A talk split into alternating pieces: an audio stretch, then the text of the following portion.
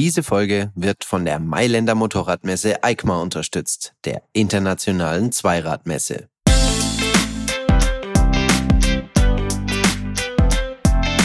Kurvendiskussion, der Motorrad-Podcast. Woran merke ich, dass mein Motorrad zu klein ist, beziehungsweise gibt es das überhaupt? Oder was machen, wenn das Traummotorrad zu klein oder man selbst zu groß ist? Liebe Hörerinnen, liebe Hörer, mit solchen und ähnlichen Fragen habt ihr euch schon oft gewünscht, dass wir dieses Thema auch mal im Podcast aufgreifen. Praktischerweise konnte ich dafür die beiden, ich sag mal, Extreme der Redaktion gewinnen. Motorrad-Online-Kollegin Dina Ludmann. Ja, hallo. 1,58. genau. Ist das richtig? Und der zwei Meter große Jens Möller-Töllner. Ja, moin. Hi. Der nicht nur das Ressort Neuheiten verantwortet, sondern auch den 125er Champs Podcast. Ich bin Ferdinand Heinrich Steige, Unterwegsredakteur beim Motorrad und der Vollständigkeit halber 1,87. auch mal ein komisches Intro. ähm, aber um gleich mal die erste Frage aufzugreifen, äh, woran merkt ihr, wenn euch ein Motorrad zu klein ist oder zu groß? Ich wollte gerade lachen. Ja. Woran merke ich, dass, ich, dass ein Motorrad zu klein ist? Ja, ist mir noch nicht passiert. Ja.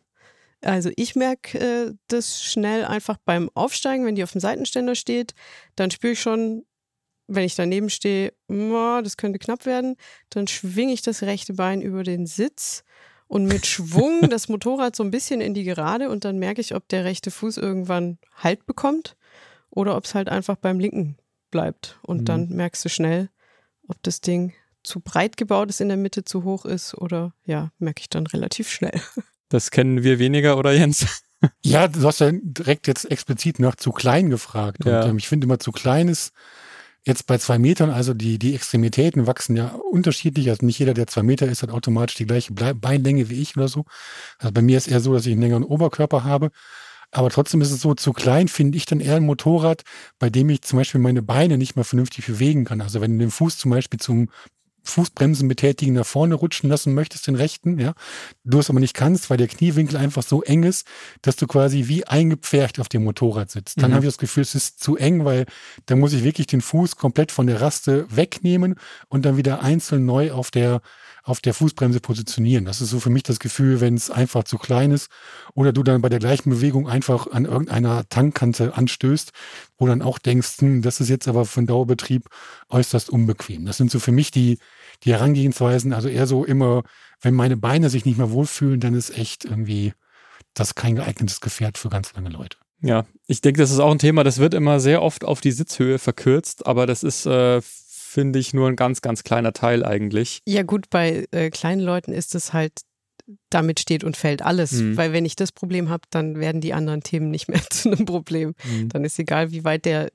Weg über einen Tank für die Arme ist oder das Thema, dass ich zum Beispiel ähm, einen Fuß auf der Fußraste umstellen muss, weil ich sonst an vielleicht einen nicht verstellbaren Bremshebel oder einen Schalthebel gar nicht rankomme, das Thema gibt es natürlich bei Kleinen auch nur, wenn ich mit dem Motorrad nicht sicher oder einigermaßen sicher stehen kann. Das muss ja auch jeder für sich entscheiden, ob da ein Bein reicht oder ob es zwei Füße auf dem Boden sein müssen. Ähm, dann habe ich halt die ganzen anderen Themen, die jetzt große Menschen haben auf einem Motorrad, die habe ich automatisch nicht, weil ich das Motorrad einfach nicht bewege. Ja, ich finde, für mich ist immer noch sehr der, das, das typische Beispiel, du fährst irgendwo durch die Stadt und guckst mal links und rechts in die Schaufenster. Ja. und das, das ist immer noch so das andere, finde ich, wo man dann sich vielleicht wohlfühlt auf dem Motorrad oder gerade wir, die dann auch, ja, natürlich oft fotografiert werden auf den Motorrädern und dann siehst du später die Bildproduktion und naja, so richtig cool sieht's halt dann manchmal nicht aus. Also das ganz aktuell mit unserer Dauertest Benelli Leoncino 800 zum Beispiel, passt mir super gut, macht auch Spaß, ist wendig, aber so auf den Bildern habe ich auch das Gefühl, die ist mir eigentlich eine halbe Nummer zu klein. Also. Wobei ich da immer nur sagen kann, also ich treibst ja noch ein bisschen mehr ins Extreme, als du das machst. Und ich habe ja auch lange Jahre im Ressort Test und Technik gearbeitet und da auch entsprechend war ich bei Fotoproduktionen dabei.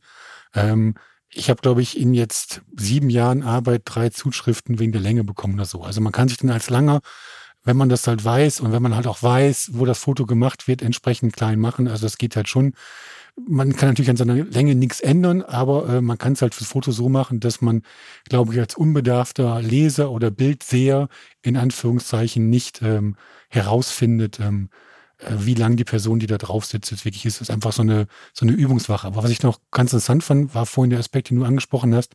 Sitzhöhe hat halt wenig mit Bequemlichkeit zu tun. Das ist ja so ein Aspekt, den, den glaube ich viele irgendwie im Hintergrund haben so, weil viel entscheidender ist halt in vielen Fällen halt der Abstand zwischen den Fußrasten und der Sitzbank und dann natürlich davor, wie ist der Tank davor ausgeformt, die Kante, die ich vorhin schon angesprochen habe.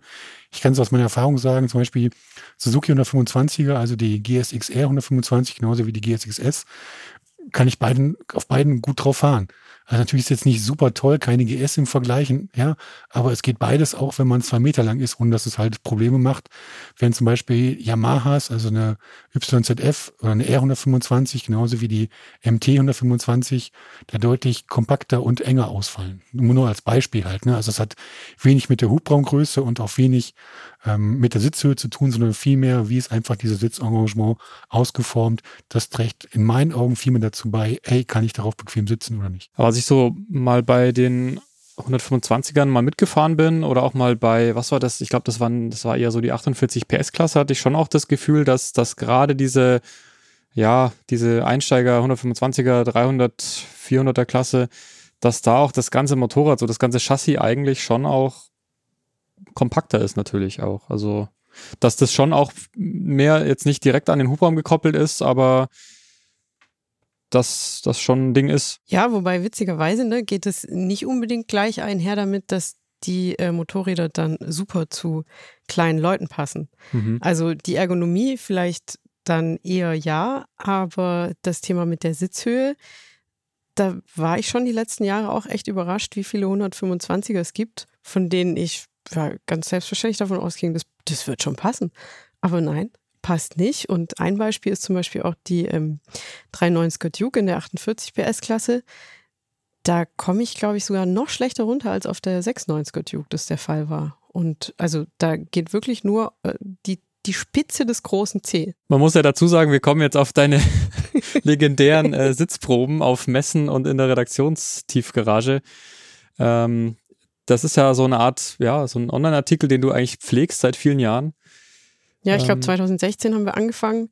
Allerdings habe ich es die letzten oh, zwei EICMAs nicht mehr geschafft, ähm, die Sitzproben zu machen, bevor dann diese Tausenden von äh, Besuchern die Hallen gestürmt haben. Das hat mich ein bisschen geärgert. Das äh, versuche ich ja jetzt 2023 im November dann sauber nochmal zu machen, die neuen Modelle, ja. Aber wie viele Modelle waren das schon? Boah. Ungefähr. Äh, ich glaube über 100 auf jeden Fall. Also wir haben ja schon versucht, das, also die relevanten Modelle zu machen. Ne? Mhm. Ich habe mich zwar spaßeshalber schon auch mal auf eine ähm, 690er SMC zum Beispiel gesetzt, einfach damit man mal sieht, wie, wie abwegig das ist, wenn da rechts so einen halben Meter noch zum Boden fehlt. Das ist schon witzig. Äh, aber ansonsten haben wir natürlich geguckt, dass wir die Mittelklasse ähm, Motorräder so beispielhaft nehmen. Und das habe ich jetzt dieses Jahr auch wieder vor, eben. Ja. Ja, aber gab es da irgendwelche Überraschungen so, wo du auch gesagt hast, eigentlich so beim drauf zugehen aufs Motorrad, ähm, das müsste mir eigentlich passen und ja, ähm, wir waren, ich glaube, das war 2019 äh, bei einem großen Motorradhändler hier im Raum Stuttgart und äh, der hat einen sehr großen Bereich, äh, wo er neue Hondas stehen hat und da sind wir die ganzen CBs äh, Probe gesessen. Also auch meine äh, beiden Kolleginnen, die Mona Pekarek, die ist noch mal ein Stückchen kleiner als ich und hat noch mal ein paar Zentimeter weniger Innenbeinlänge, sage ich gleich noch mal was dazu. ähm, und die äh, Iris Fischer, die ein paar Zentimeter größer ist. Und ähm, da war zum Beispiel die CB650R, die ging noch einigermaßen. Da kam ich zumindest mit beiden Zehenspitzen äh, auf beiden Seiten runter. Aber die 300er, also die CB300R, da ging gar nichts. Also die war höher als die 650er und da hätte ich jetzt ganz automatisch damit gerechnet, dass eigentlich in der Hubraumklasse 300er, 500er, wo vielleicht auch so mittelgroße Einsteiger sagen, die jetzt noch nicht irgendwie ihre 10.000 Kilometer auf der Uhr haben, sie möchten einen sicheren Stand haben auf beiden Seiten. Ähm, ja, nee, war da tatsächlich schon, schon eher schwierig. Und dann habe ich auch zum Beispiel bei KTM damit gerechnet, ähm, bei der 97er Duke, dass sie da vielleicht schon mit berücksichtigen, dass vielleicht auch die ein oder andere Frau, die gerne fahren würde. Ja, die ist relativ hoch, habe ich sie so in Erinnerung. Genau, oder? die ist ziemlich hoch. Und Ja. da hatten wir damals für einen Sitzhöhentest, äh, hatte ähm, unser Kollege, der Tobias Beil war das, glaube ich, ähm, die Sitzbänke bestellt. Und zwar eine niedrige Sitzbank und eine Komfortsitzbank. Die haben also alle aus dem KTM-Zubehörprogramm. Und da war der Gag bei der ganzen Sache, dass die niedrigere Sitzbank, da kamen wir alle noch schlechter zum Boden runter, weil die einfach abgepolstert war. Mhm. Und dann hast du an der Seite natürlich die Kanten, die bleiben. Das heißt, deine Schrittbogenlänge wird größer. Und das heißt, du brauchst noch längere Beine für diese niedrigere Sitzbank. Und da habe ich mir gedacht, okay, KTM macht sich schon bei der Konzeption der Modelle nicht wirklich äh, Gedanken. Kleine Leute interessieren die einfach nicht. Und aber im Zubehörprogramm, der Schuss ging dann auch nach hinten los. ja, das hat mich schon ein bisschen überrascht. Ja, bevor wir jetzt auf die ganzen Feinheiten noch eingehen, ähm, hattet ihr schon mal den Fall wirklich, dass ihr ein, ja, ein Motorrad hattet, ja, Traummotorrad ist immer ein großes Wort, aber wirklich ein Motorrad, auf das ihr Bock hattet so und hat dann einfach, hatte dann einfach das Gefühl, es passt einfach nicht? Jens? Wegen der Länge. Mal das andere, ja. ja. Also wegen, Jens wäre so gerne eine Monkey gefahren, aber es sah einfach so kacke aus. Ja, das ist, das mit dem Aussehen ist ja auch so eine Sache, dass ich, ich meine, ich bin immer zwei Meter lang und es gibt du machst dich einfach klein, das kam schon rüber. Nein, und, also ich bin ja auch schon Monkey gefahren. Dann ist, muss ich halt weiter nach hinten rutschen. Also sie hat ja eine durch- durchgehende glatte Sitzbank und fertig. Und auch im Rahmen der 125er James bin ich die Monkey auch schon mal gefahren. Also von daher, ich sehe halt aus, wie ich aussehe. Und ähm, da machen sich lustigerweise immer ganz viele Außenstehende Gedanken drüber. Aber du selbst merkst das ja nicht. Also du bist ja du selbst, du denkst ja nicht da unter deine Größe nach, sondern für mich ist ja von meiner Perspektive immer jedes Motorrad genauso, wie es da ist. Also ich habe ja dann keine Verschiebung, dass ich jetzt im Wachstum irgendwann mal alle Motorräder ausgetestet habe, sondern als das erste Mal Motorrad gefahren bin, war ich schon so lange, wie ich jetzt bin. Und deswegen ist ja jedes Motorrad auch, sage ich mal, in der Skalierung zueinander, ja, genauso wie für dich auch immer gleich.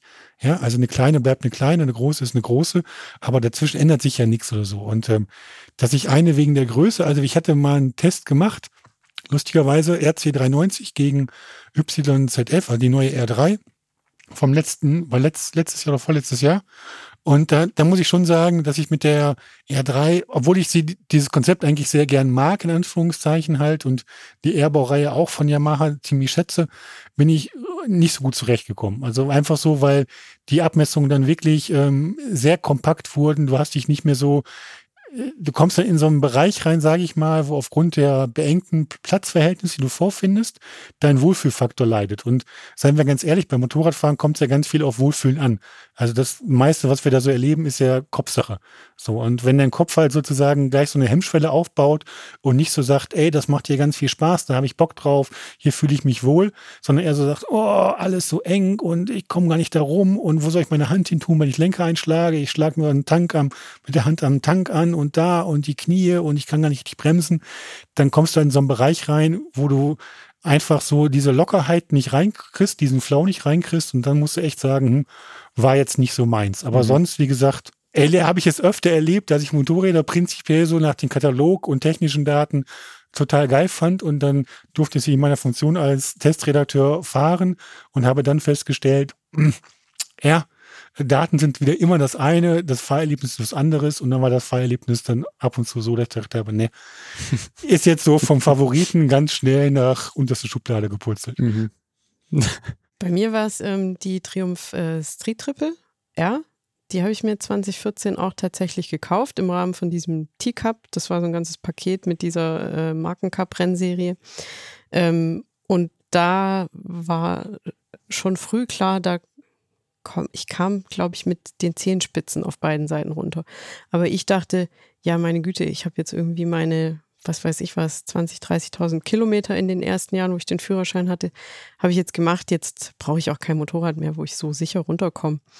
Ähm, aber ich hatte die dann, glaube ich, anderthalb Jahre oder zwei Jahre ähm, und ein paar Unfall, Unfälle auf der Rennstrecke. Das war auch mit ein Grund, warum ich sie verkauft habe. Aber für mich war danach klar, ähm, dass das schon für ein Motorrad, das ich täglich fahren möchte, muss das besser passen. Also die war mir zu hoch. Ich saß aber vor zwei Jahren jetzt nochmal auf einer Street Triple oder was letztes Jahr, das weiß ich gar nicht mehr so genau. Äh, und nach meinem Gefühl wurden die schlanker ein bisschen um die Taille. Also ich kam besser runtergefühlt. Mhm. Und, ähm, ja gut, ist auch schon die neue, neuere Generation dann gewesen. Also ja. ja. Und also für mich war eben damals die Grenze, okay, ich muss auf beiden Seiten runterkommen, wenn es nur die Spitze des großen Cs ist. Okay, ich wollte das Motorrad halt unbedingt.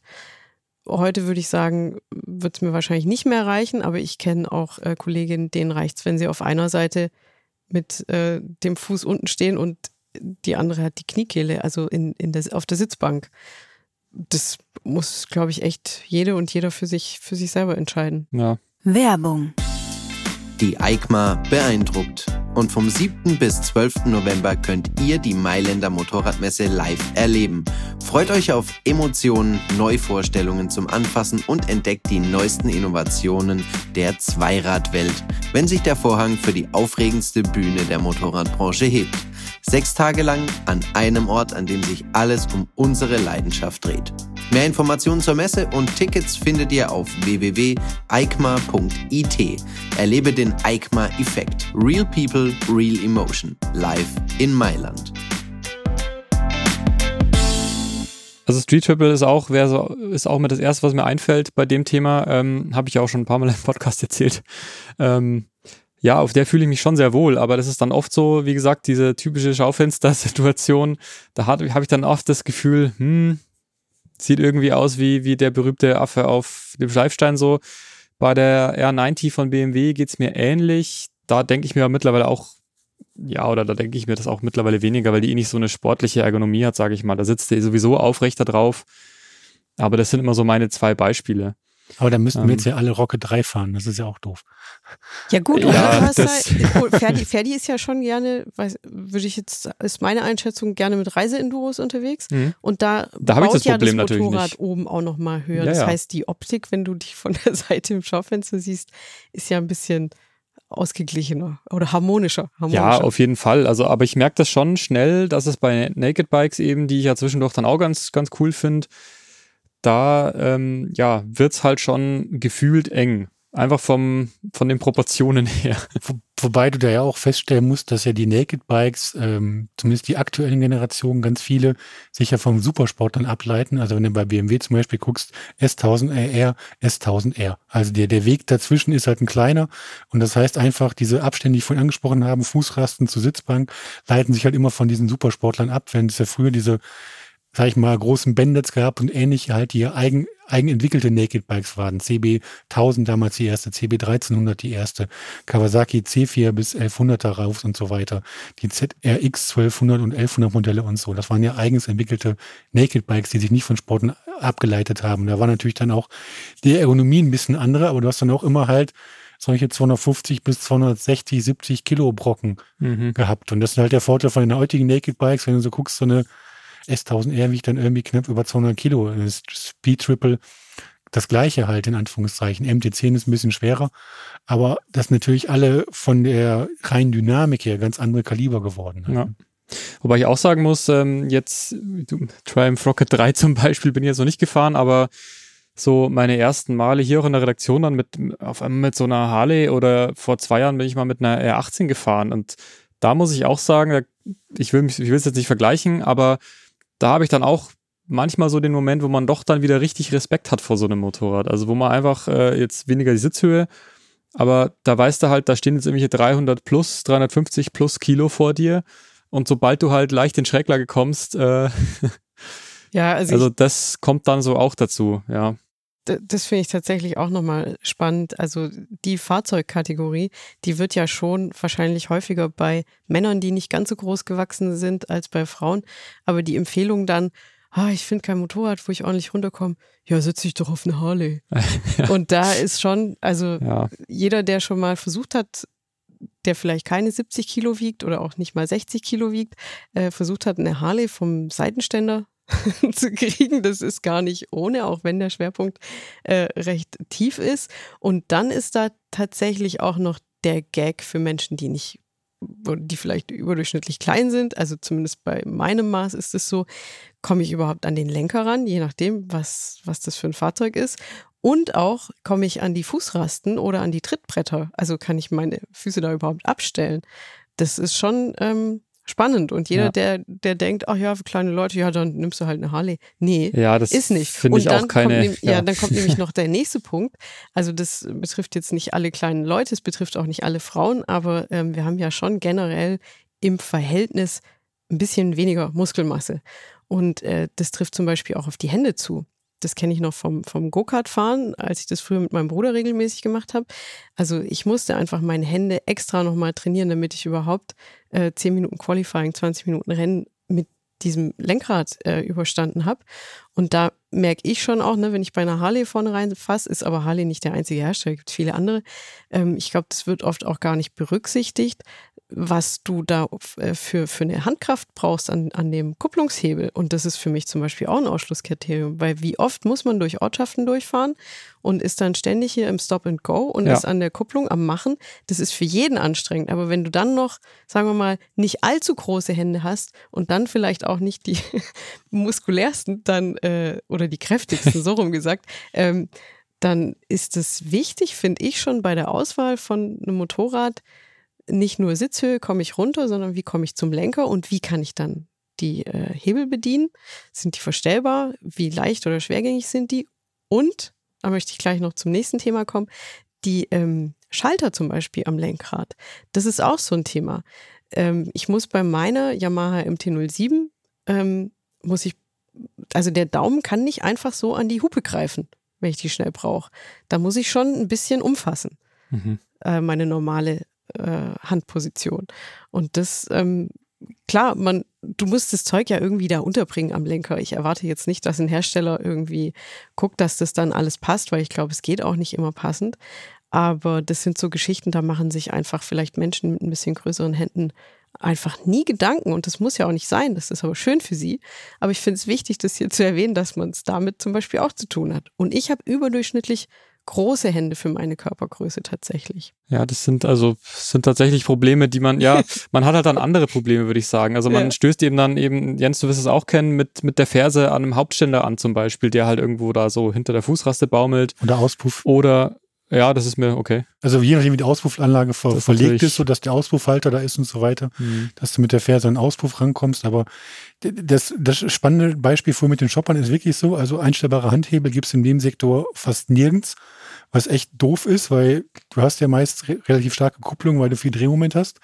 Und das Zweite, was viele Leute echt vergessen, sind die meist weit vorne liegenden und wenn sie nicht zum Fahrer gekröpft sind, großen Lenker, die auch entsprechend breit sind. Und man darf nicht vergessen, wenn man mal wirklich rangiert, muss man halt voll einschlagen und dann fällt selbst mir ab und zu schwer ans an den äußeren Lenker noch ranzukommen. Also es ist wirklich so, dass man sagen kann, hey, unter ergonomischen Aspekten ist so eine MT-07 halt tausendmal angenehmer zu fahren als so 7 Zentner Harley, Indien oder BMW Metall. Ohne Frage, ganz klar. Ja.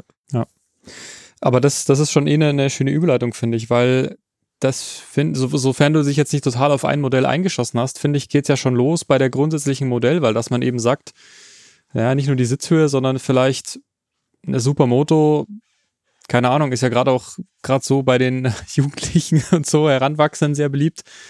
Aber das ist halt auch was. Eine Supermoto hat halt genauso wie ein Enduro naturbedingt irgendwo eine hohe Sitzhöhe.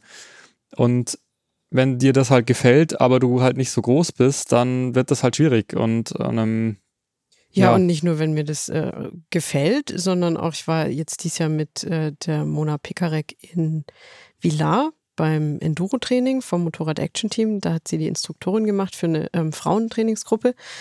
Und ähm, ich durfte ihre Beta 300 fahren, so eine Zweitakter-Enduro.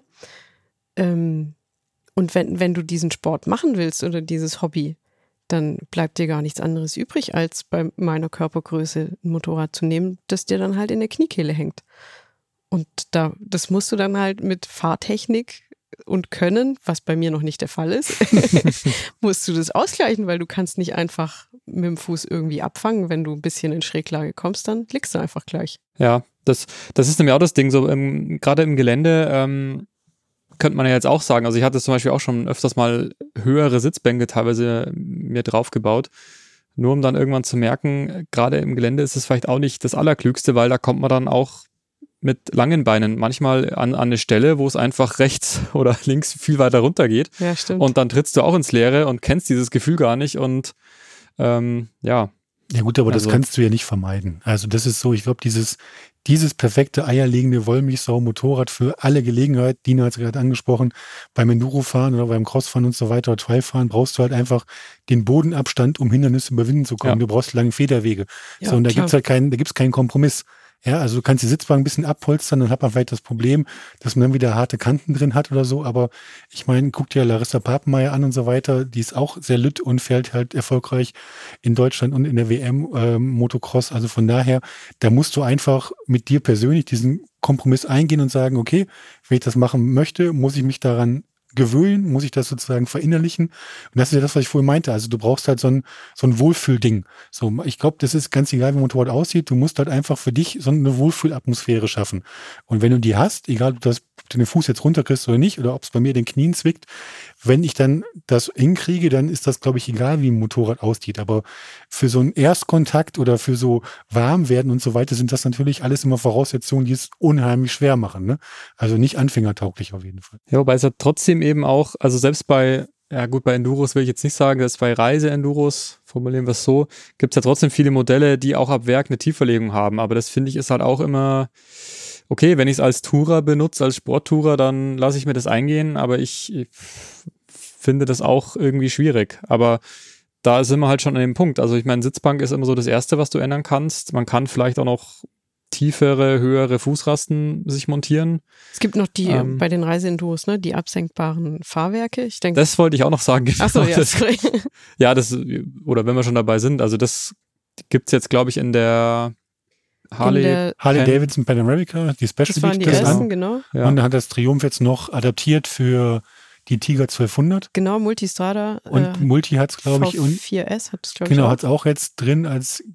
Aber und in der neuen 1300er GS von BMW erwarten wir es natürlich auch. Genau, und ähm, bei KTM gibt es das, glaube ich, noch nicht bei den Semiaktiven. Da bin ich jetzt, jetzt auch nicht, nee. Aber man muss natürlich da fairerweise jetzt immer so ein bisschen wie heißt es schön, die Kirche im Dorf lassen. Also wir haben jetzt alle Modelle angeführt. Das war eine Multi 44. Es, die neue GS vermutlich, ja. Es war die Tiger 1200 und, äh, und das war die Pan America. Also wir sprechen in allen Fällen, ja, über roundabout 270 Kilo vollgetankt. Ja, und die Fahrwerksabsenkung ist halt so, das Motorrad erkennt halt, dass du halt dich einem Stillstand oder langsamen Geschwindigkeit näherst und dann wird das Fahrwerk, wenn du es eingestellt hast, so um zwei Zentimeter abgelassen. Das könnte in Dinas Fall. Kannst du vergessen.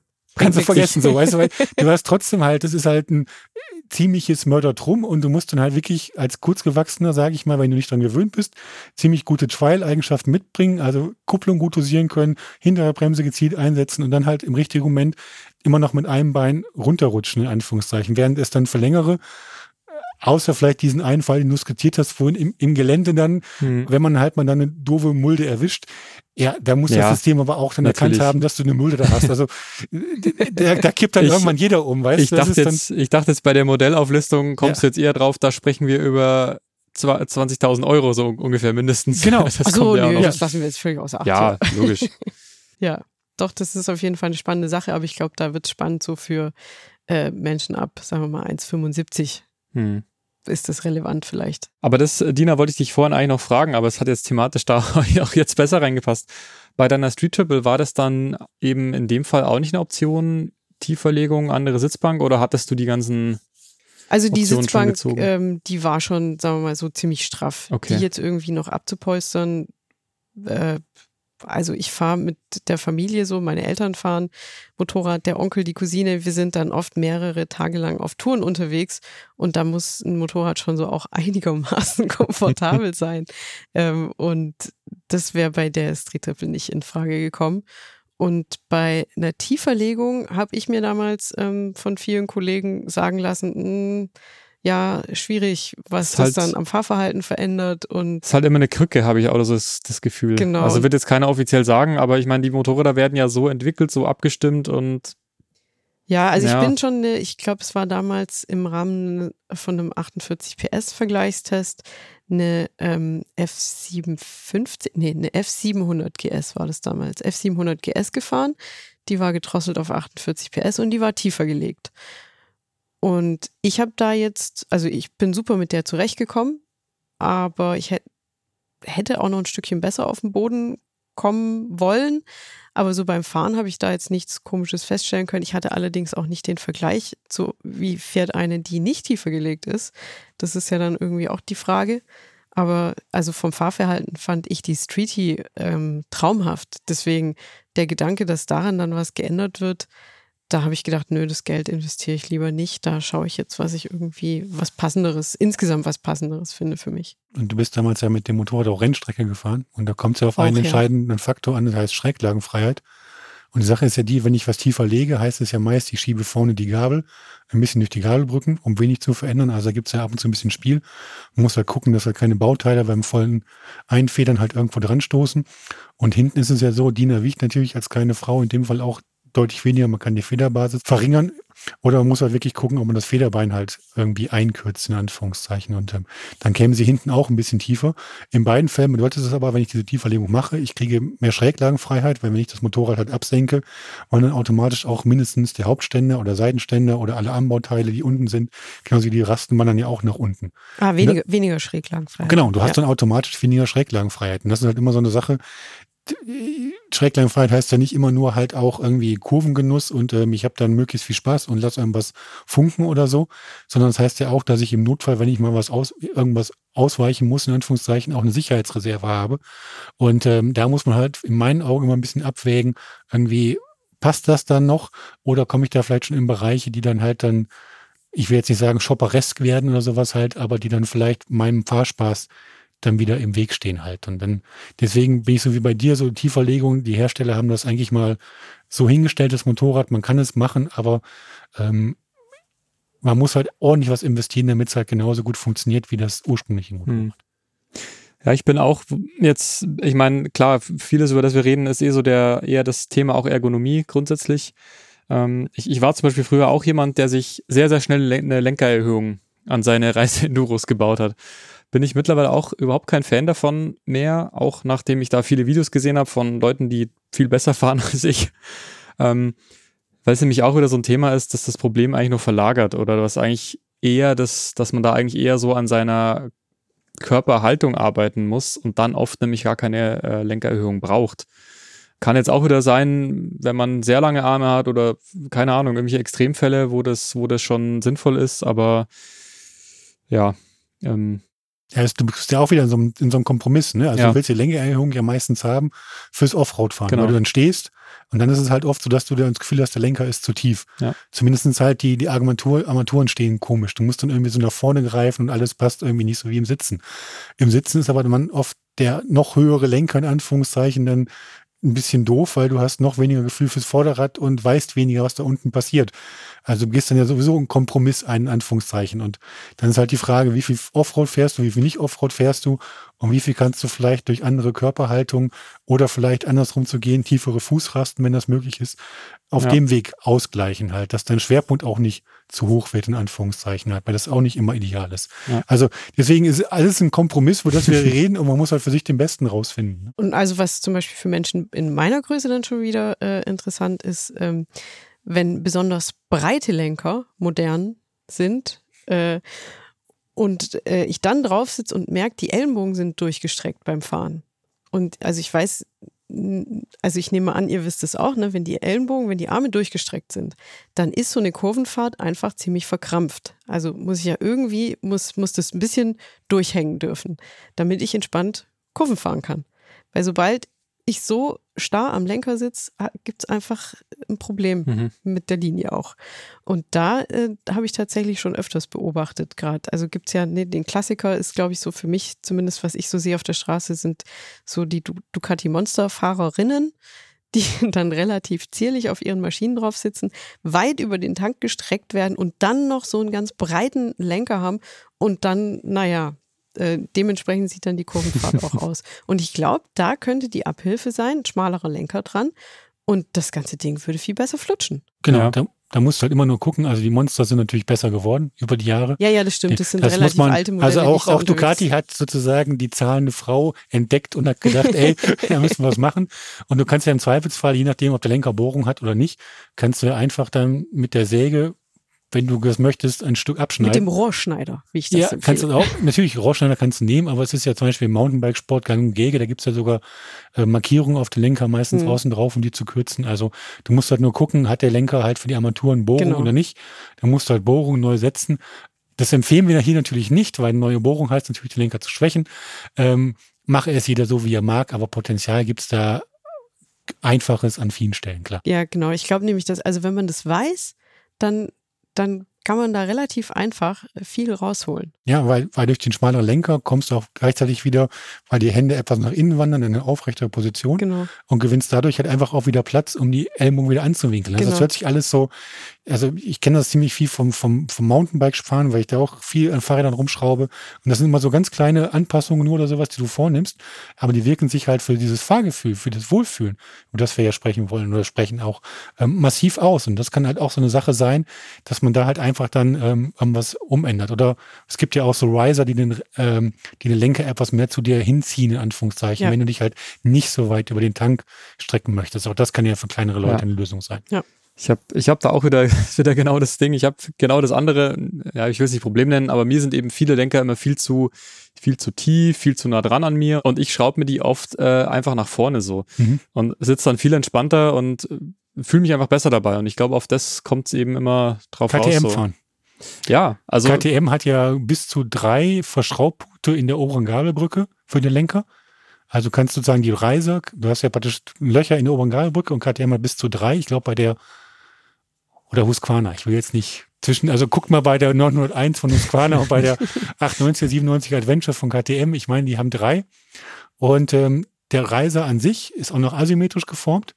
Also sozusagen, die, die liegt etwas das hatte meine GS auch schon 2008. Ja, aber das ist so, dadurch kannst du ja, wenn du, ja, genau. wenn du den Reiser einfach nochmal drehst um 180 Grad, kannst du den Lenker also immer noch weiter nach vorne bringen. Also ja. deswegen ist der KTM, was Ergonomie betrifft, man denke nur an die selige RC8, ist das ja wirklich ein Unternehmen, was sich da ab und zu Gedanken macht und da zumindest dann mehrere Leute, also wie kürzere, die Lenker näher bei sich haben wollen, die uns wie längere, problemlos abholt. Da ja. muss ich widersprechen, Bei der Sitzbank eben nicht, aber ja, jetzt. Also äh, für, vielleicht für alles, was über 1,60 Meter oder 1,63 Meter läuft, aber alles, was drunter läuft, interessiert keinen. Okay, wir machen so jetzt im Lastenheft. Machen wir jetzt Fokus irgendwie Lenker.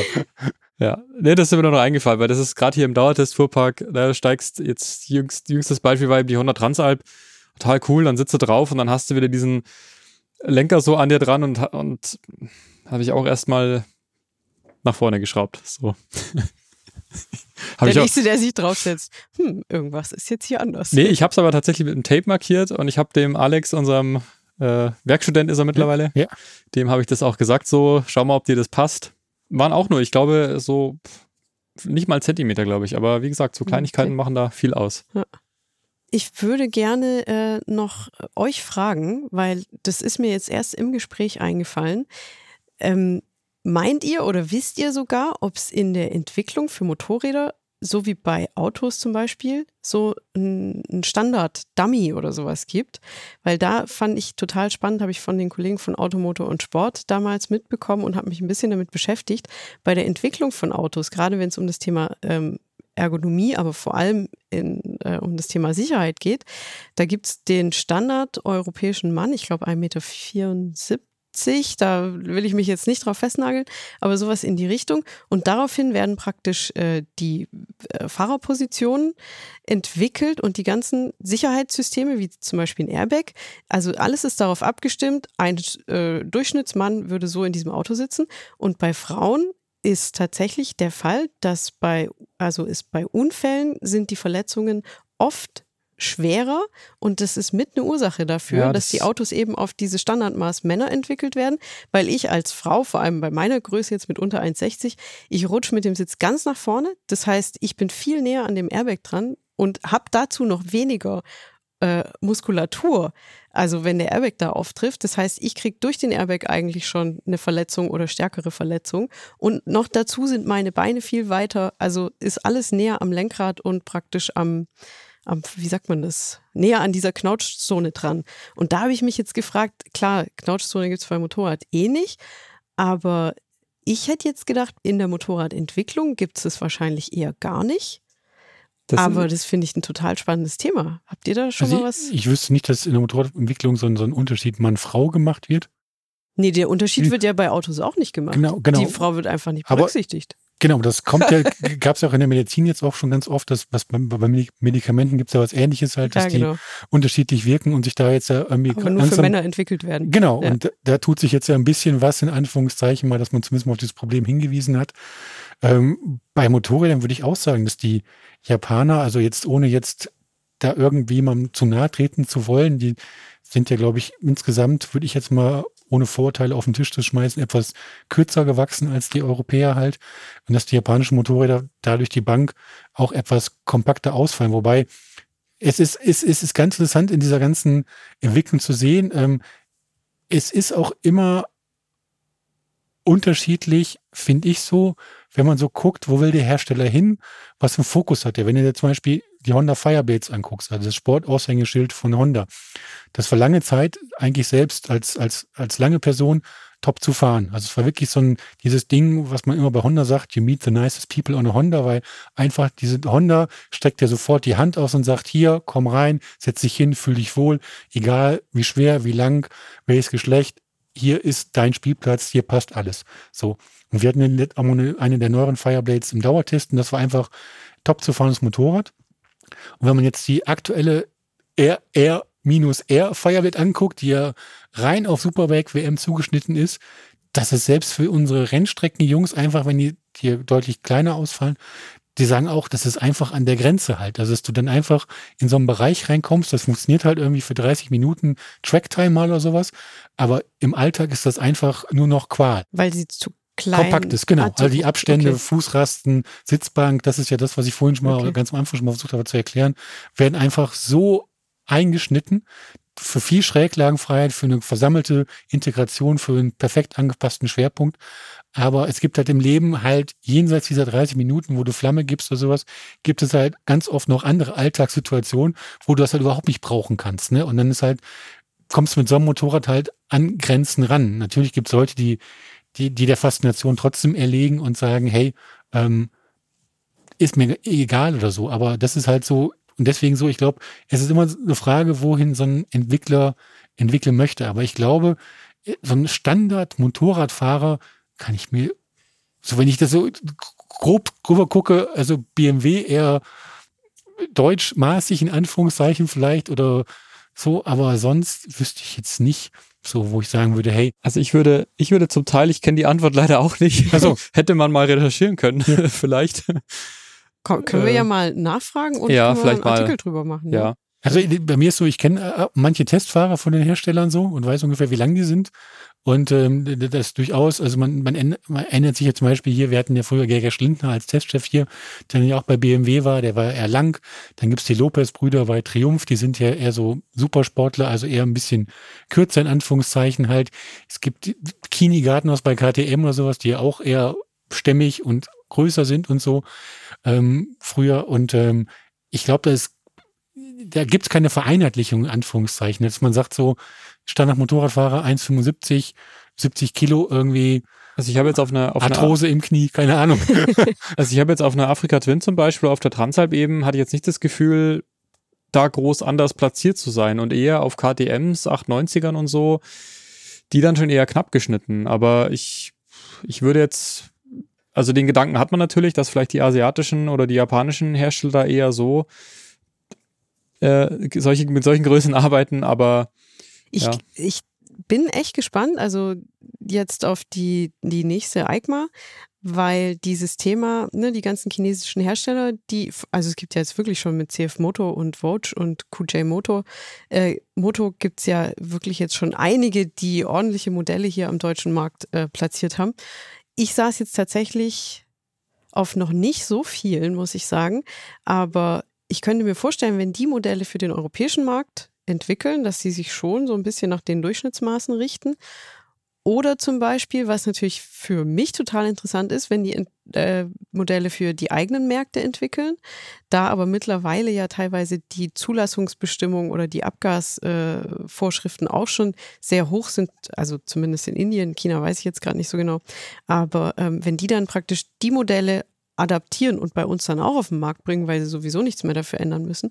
Das könnte natürlich für kleinere, kleiner gewachsene Motorradfahrer und Fahrerinnen äh, wieder spannend werden, habe ich so zumindest die Hoffnung. Ja.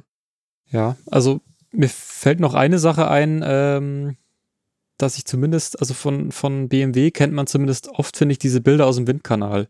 Mhm. Das fällt mir gerade noch ein. Also da sitzt dann auch immer irgendein Dummy drauf. Stimmt, ähm, da können wir mal fragen, und, wie groß der ist. Genau, und Windschild haben wir jetzt total ausgeklammert, weil das ist auch so ein Thema. Mir sind zum Beispiel auch die meisten Scheiben immer, selbst wenn sie verstellbar sind, es passt eigentlich nie bei ich mir. Ich habe auch noch nie eine gefunden. Deswegen meistens weg oder ganz nach unten. Genau. Ist auch noch so ein, so ein Randaspekt vielleicht dieser ganzen Geschichte. Ja, ich glaube, da kommt es auch ein bisschen auf den Helm an. Ne? Ja, ja, klar. Wie du sitzt halt, ne? Also ja. Ob du dich ein bisschen beugst, ob du ausgestreckte Arme hast oder nicht, ob du ganz gemütlich sitzt, ob du es magst, durchzugucken oder ob du durchgucken total kacke findest, ob du drüber gucken willst, ob eine Abrisskante dran ist oder nicht. Also das ist echt ein Thema, glaube ich, da also ich kenne es, wenn du Markus anguckst mit seiner Africa Twin, der hat ja auch das ganz kurze Willensschild ja. dran, weil er mit dem langen nicht zurechtkam. Und Markus ist ja auch, sage ich mal, jetzt wieder ein, ein baumlanger Kerl, gereckter baumlanger Kerl in Anführungszeichen halt und der guckt garantiert jetzt drüber. So ja. und, ähm, aber was ich ganz spannend fand, vorhin von, von, von dir der Einschub von KTM, weil so auf Messen, auf denen ich mich ja auch relativ häufig rumtreibe, werde ich dann auch gefragt, ey, du so als Langer, was für Motorrad kannst du denn irgendwie empfehlen? Und ich finde KTMs so von der 390 Duke über sag ich mal, 96 Duke gibt's ja nicht mehr, aber die geht natürlich auch, 96 Enduro, 96 Supermoto, wobei die als Konzept eher extremer sind, weil straffer. 97 Duke war ich damals Pate, als wir die ersten hatten, 98 Duke Air, ähm, 98 Duke GP bis hin zur 1290er Super Duke. Das sind alles Motorräder, auf denen man als langer super gut sitzt. Bei der 1290 Super Duke GT mit dem breiteren Tank wird es dann schon ein bisschen spannender. Die finde ich dann ergonomisch nicht mehr so richtig toll, weil es dann einfach im vorderen Bereich nicht mehr so hinhaut. Und ich bin auch deiner Meinung so, die 97, 98er Adventures kommen mir im ersten Moment auch ein bisschen zu kompakt vor. Ähm, da gibt's ja, da bin ich auch immer dann der Fan davon, die Lenker auch sofort loszumachen und etwas nach vorne zu drehen, weil ich dann einfach diese, die, ich habe das Gefühl, die sind so ein bisschen gestaucht so mhm, beim Sitzen ja, halt. Genau. Das, aber allen Leuten, die kleiner sind als ich, die, denen fällt es überhaupt nicht auf. Und wir hatten jetzt schon ganz oft beim Alpenmasters auch dabei und ich zug immer sofort, weil alle nicht gucken, den Knarrenkasten, dück, dück, dück, dück, dück, dück. Was du da schon wieder? Nix, nix, nix, nix, nix. Und das sind wirklich so, das sind wirklich so, so Kleinigkeiten, weißt du, du drehst den Lenker dann in der Aufnahme, vielleicht, da sind ja so meist so Rastmarken dran und so weiter, du drehst den vielleicht zwei, drei Millimeter an der Stelle nach oben. Das macht aber den Lenkerenden ein, zwei, anderthalb Zentimeter vielleicht. Und es öffnet, du hast das Gefühl, deine ganze Brust, deine ganze Brustmuskulatur, du packst mir von oben und denkst so, ey, genau so. Ja. So. Ja, und das ist so, sind diese Kleinigkeiten. Also da finde ich auch, diese KTM 97er, 90er Adventures sind eher so auf kompakt gestylt was mir dann nicht so zu Pass kommt, wenn die 1290 natürlich wieder groß ist, mhm. ohne Zweifel. Ja. Aber KTMs für lange, also alle Naked Bikes kann man, falls jemand die Empfehlung braucht, kann man. Aber nur für Uneitle, sage ich dir jetzt mal so vorne raus, ja. Also das sind schon die KTM, bei gerade die, die du aufgezählt hast, du sitzt so obendrauf auf dem Motorrad und es sind ja einfach jetzt nicht unbedingt die Maschinen, wo du, wo du schreibst im Test, oh, die äh, super, jetzt integriert und da sitzt, sitzt man so schön drin. Nein, man sitzt obendrauf und genauso sieht es auch aus und gerade bei Menschen, die ein bisschen größer sind oder vielleicht sogar einen verhältnismäßig großen Oberkörper haben, sag ich jetzt mal von außen, ja, dir ist egal, weil du siehst dich selber nicht, hast du vorher ja, schon gesagt, außen, aber ich sehe dich und ich denke mir dann, ja, das kann man machen, aber, aber, jetzt, so jetzt von außen finde ich, ich echt, also Leute, macht euch davon frei, wie ihr von außen aussieht. Euer Aussehen ist prinzipiell scheißegal, ihr müsst euch wohlfühlen. Ja, okay, das ist auch und, schön. Und beim, und beim Motorrad gilt genau das Gleiche. Kauft euch ein Motorrad, und es ist egal, was andere Leute dazu sagen. Kauft euch ein Motorrad, auf das ihr euch draufsetzt, auf das ihr euch gerne draufsetzt, wo ihr denkt, hey, wenn ich darauf setze, ist alles genau so, wie ich es haben möchte. Ich fühle mich wohl, ich habe damit Spaß. Und was andere sagen, ob ihr dann einen Shopper habt, eine Enduro, einen Sportler oder sonst was, es muss da, muss nur, da geht nur darum, dass ihr mit dem, was ihr habt, zufrieden seid. Und wenn ihr damit nicht mehr zufrieden seid, stoßt es ab, kauft ein neues. Was andere sagen, wie er im Schaufenster aussieht, das ist eine Momentaufnahme, die ist vielleicht, also wenn bei mir ist es so, weißt du, wenn ich am Schaufenster vorbeifahre, ist immer nur so, muss ich im Bauch einziehen oder geht's noch, weißt du? So, und äh, das ist so, das ist nicht viel an, viel schwer wie äh, viel schwerwiegende Tatsache. Und alles andere ist, ist völlig Banane, weil es geht recht. um den da Spaß. Und ähm, lasst euch den von Außenstehenden bitte nicht vermiesen. Danke für dieses sehr schöne Schlusswort. ja. Nächste Woche ähm, Langgrößen, Kurzgrößen bei Klamotten. Nein, Quatsch. nee, äh, ja, damit äh, finde ich, ist auch alles gesagt. Äh, vielen Dank für das Gespräch. Ich hoffe, dass wir auch allen mit Normas, ähm, dass die auch ein bisschen Spaß hatten bei der Folge. Und wenn ihr nochmal alles zu Dinas Sitzproben nachlesen wollt, dann verlinken wir euch das natürlich in den Show Notes. Und äh, wenn ihr euch auch ein Thema mal wünscht oder etwas zur Folge loswerden wollt, dann schreibt uns am besten eine E-Mail an podcast.motorradonline.de. Und natürlich freuen wir uns auch immer über Kommentare und eine Bewertung, zum Beispiel bei iTunes. Bis zum nächsten Mal. Ciao. Ciao. Tschüss.